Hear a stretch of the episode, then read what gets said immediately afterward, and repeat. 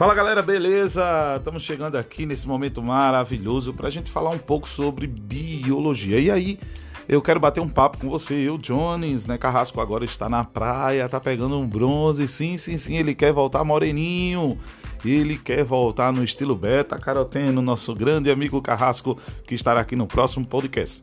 E aí a gente vai falar um pouco sobre uh, uma reportagem que saiu na revista super interessante falando sobre as vitaminas. Vitaminas, que é um assunto extremamente importante e geralmente recorrente na prova do SSA. Então, nesse podcast, a gente vai falar um pouco sobre vitaminas e vamos associar um pouco também os sais minerais, que é um assunto que os alunos têm muita dificuldade, mas agora a gente vai bater um papo irreverente, um papo descontraído sobre esses dois principais temas que podem estar na prova de vocês. Aqui quem fala é Jones, um forte abraço e vamos em frente em busca da vitória. Sejam bem-vindos ao podcast CJ. Valeu, galera!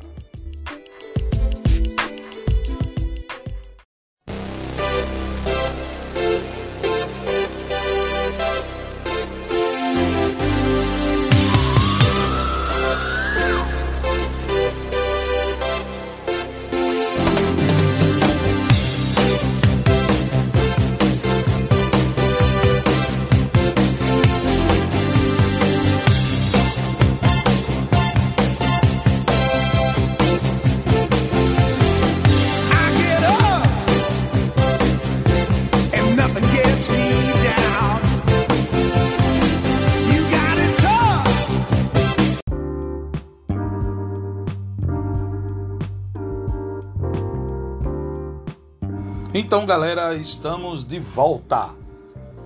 Na revista Super Interessante de agosto, nós temos uma reportagem muito interessante que fala sobre a questão da ingestão demasiada de vitaminas. Pois é, é muito, muito interessante essa capa, porque ela fala dos suplementos vitamínicos que fazem parte do dia a dia de muita gente, principalmente da população adulta. Só que, além disso, a entrevista fala também de onde a gente encontra essas onde a gente vai encontrar né, determinadas vitaminas, qual é o papel dessas vitaminas no metabolismo, se realmente há necessidade da gente estar tá fazendo a ingestão desses suplementos né, alimentares à base de vitaminas. Né? Existem várias marcas, eu não vou estar tá falando aqui para não ser incoerente, tá? Mas é muito, muito, muito interessante. Né? Até no início da, da reportagem, né, da revista, ele diz assim: mais da, é, abre aspas, mais da metade das famílias brasileiras consomem algum, algum tipo de suplemento alimentar. Mas, na grande maioria dos casos, esses comprimidos não trazem nenhum benefício à saúde. Podem até fazer mal e aumentar o risco de doenças graves. Vamos falar um pouco sobre isso com relação às chamadas hipervitaminoses. Nós temos um grupo de vitaminas que são chamadas de vitaminas lipossolúveis, né? A vitamina K, a E, a vitamina D e a vitamina A, que forma até um bijuzinho queda. Esse tipo de vitamina, ele se acumula nos tecidos adiposos, se acumula no fígado e acabam gerando um índice natural de aumento de toxicidade hepática. E não é interessante esse tipo de situação para a gente. Isso é bem colocado aqui na revista, né? E é um conceito até importante para a gente que vai fazer vestibular, ok? E aí, no, no, decorrer das informações da revista, ele vem comentando sobre cada vitamina. Uma delas, que é importantíssima, é a vitamina E, né? Que é chamada de tocoferol. Ela auxilia o sistema imunitário, né? tem ação antioxidante. Isso promove o retardo do envelhecimento, né? Fortalece a musculatura, presente na maçã, nos óleos vegetais, verduras e sementes, né? como castanha, e doses muito altas podem causar náusea, cansaço e um risco maior de acidente vascular cerebral. Então isso é bem interessante, né? Que está sendo trazido também na revista. A ação da vitamina K, por exemplo, que é um anticoagulante, né? Na verdade, não é anticoagulante. Ele permite a coagulação, né? Anticoagulante é heparina, que é carboidrato. Mas a vitamina K ela participa da coagulação porque ela participa de um composto chamado de protrombina. E isso é muito importante a gente estar tá comentando aqui, né? Tanto é que a função dela é ser responsável pela coagulação do sangue, tá? Pode ser encontrada na carne, no ovo, no espinafre, repolho, brócolis O intestino humano abriga bactérias que produzem esse tipo de vitamina, né? Então são bactérias probióticas, elas fazem bem para a gente. A hipervitaminose é errada, porque você tem que estar tá gerando, vamos dizer assim, né? Ingestindo uma dose, é, ingerindo, perdão, uma dose muito alta dessa vitamina e isso aí pode causar até processos anêmicos, né? Principalmente em crianças de colo. Uma das vitaminas mais clássicas do planeta é a vitamina D tá? Que ela é importante, tão importante por conta do banho de sol, né? A conversão de certos lipídios na nossa pele que são convertidos em vitamina D, e isso é bem interessante, né? É, são essenciais para a fixação do cálcio nos ossos porque aumentam a capacidade de absorção de cálcio nos nossos intestinos. Então são vitaminas absurdamente importantes. Encontrado em peixes, né? Como salmão, né? Porque você tem peixes que apresentam uma taxa de gordura insaturada bem alta e você pode encontrar esse tipo de vitamina também. E o, o excesso dessa vitamina, que também é raríssimo, pode causar até endurecimento das artérias, né? E futuros problemas renais. Então você vê que não é tão simples assim você ter uma hipervitaminose, assim como a avitaminose. Né? Nós observamos que algumas vitaminas você pode ter a carência e essa carência vai gerar determinados distúrbios. A vitamina K, por exemplo, é uma vitamina que na sua carência ela pode causar problemas de hemorragia nos indivíduos, assim como a vitamina D é, enfraquece os ossos, tá? E a vitamina E pode causar até problemas durante os processos reprodutivos. Outra vitamina importantíssima é a vitamina A e clássica de vestibulares. A vitamina A, né, retinol, já lembra um pouco de retina é porque ela atua na produção de um pigmento visual chamado rodopsina, que é importantíssimo para que o olho possa fazer a captura de energia luminosa. E a carência dela, ela acaba causando né, a chamada hemeralopia, ou cegueira noturna, além de promover um ressecamento das córneas, né, das glândulas lacrimais, e isso vai gerar o ressecamento da córnea, que é chamado de xeroftalmia, xerófito de seco, talmia, né, dos olhos. Ah, uma coisa interessante também para a gente comentar, para a gente conversar, a gente está conversando sobre vitaminas, né? Ah, a ingestão dessas vitaminas, ela acontece muitas vezes na forma inativa, que a gente chama de provitamina. O caso da vitamina A, nós ingerimos o beta-caroteno, né? Que é um carotenoide, é um faz parte do grupo de um lipídio, é, é, um lipídio, vamos dizer assim, né? Ele é um subgrupo dos lipídios. E aí quando você faz a ingestão desse beta-caroteno, você acaba, vamos dizer assim, né? Fazendo a conversão do beta-caroteno na vitamina A, que seria a vitamina ativa que iria atuar diretamente lá na retina, assim como a vitamina D2, né?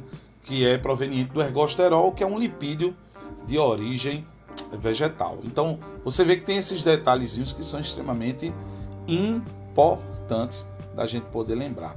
Tem um detalhe também, né? As hipervitaminoses e vitamina A, elas podem causar muita dor de cabeça, tontura, né? sonolência, aumento da pressão sanguínea.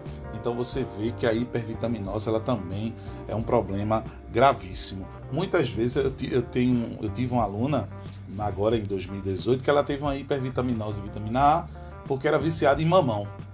E isso era, é bem interessante, né? Ela estava fazendo uma dieta, chamada dieta do mamão, que ela estava comentando, e aí acabou tendo essa hipervitaminose e a mão ficou laranja, né? O acúmulo de beta-caroteno, que nada mais é do que a provitamina A. Isso é bem interessante a gente comentar.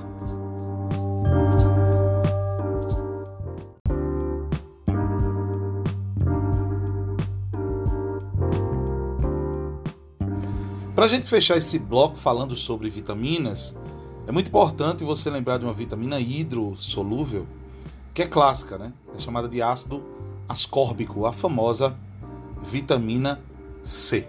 Além de ser antioxidante, ela participa diretamente da fabricação de uma proteína importantíssima para o nosso corpo, que é o colágeno, que é uma proteína que tem função plástica, função estrutural. Ela faz a manutenção das estruturas biológicas. E uma das regiões que é muito afetada pela carência da vitamina C são as gengivas, gerando uma deficiência, né, uma patologia carencial né, pela falta de vitamina, que é chamada de escorbuto. Né? Essa deficiência de escorbuto, ou melhor, né, essa deficiência de vitamina C, de ácido ascórbico, causa o escorbuto, que é uma doença caracterizada né, pelas dores na gengiva, a gengiva esponjosa, os dentes, os dentes ficam frouxos, né, gera fragilidade do vaso sanguíneo e essa, essa fragilidade ela pode promover alguns determinados sangramentos. Beleza? Espero que vocês estejam gostando desse nosso bate-papo aqui, desse nosso podcast que a gente está iniciando com o pé direito, falando sobre vitaminas, falando sobre uma reportagem importantíssima que saiu na edição de agosto da Super Interessante. Tamo junto, galera. Valeu!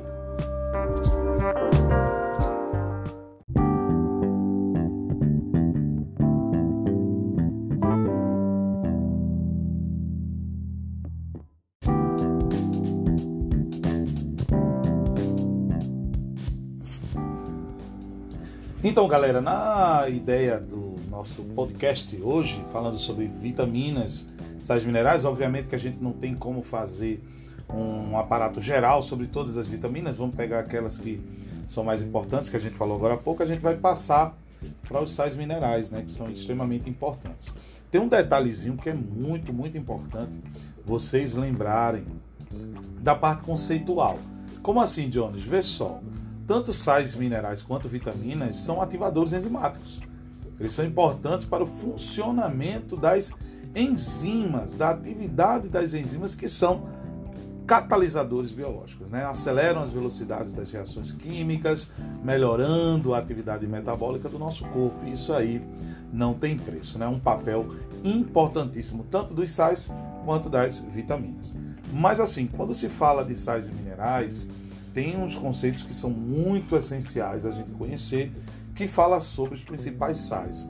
Cálcio, sódio, potássio, magnésio, iodo, são sais minerais que são essenciais para a atividade de qualquer célula e para qualquer vestibular, sendo os campeões de questões sobre sais minerais. Com relação ao sistema seriado de vocês, a gente fica muito apreensivo, porque muitas vezes as questões sobre sais minerais elas acabam, vamos dizer assim, né, viajando na maionese. Ou seja, vem sendo cobrado coisas que não fazem parte da realidade dos conteúdos do primeiro ano.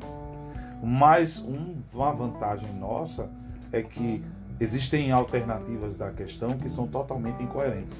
E aquele aluno que estudou bem, aquele aluno que se preparou, ele não vai ter tanta dificuldade ao, vamos dizer assim, né, identificar aquele sal mineral, identificar a atividade daquele sal mineral então isso aí acaba ajudando você que está estudando. E fica tranquilo que vai dar tudo certo. E mais uma vez, muito obrigado por você estar tá aqui nos dando essa audiência, ouvindo esse podcast. Está sendo feito com muito carinho para vocês. Lembrando, mandando um abraço aqui para a equipe Carrasque Jones, né?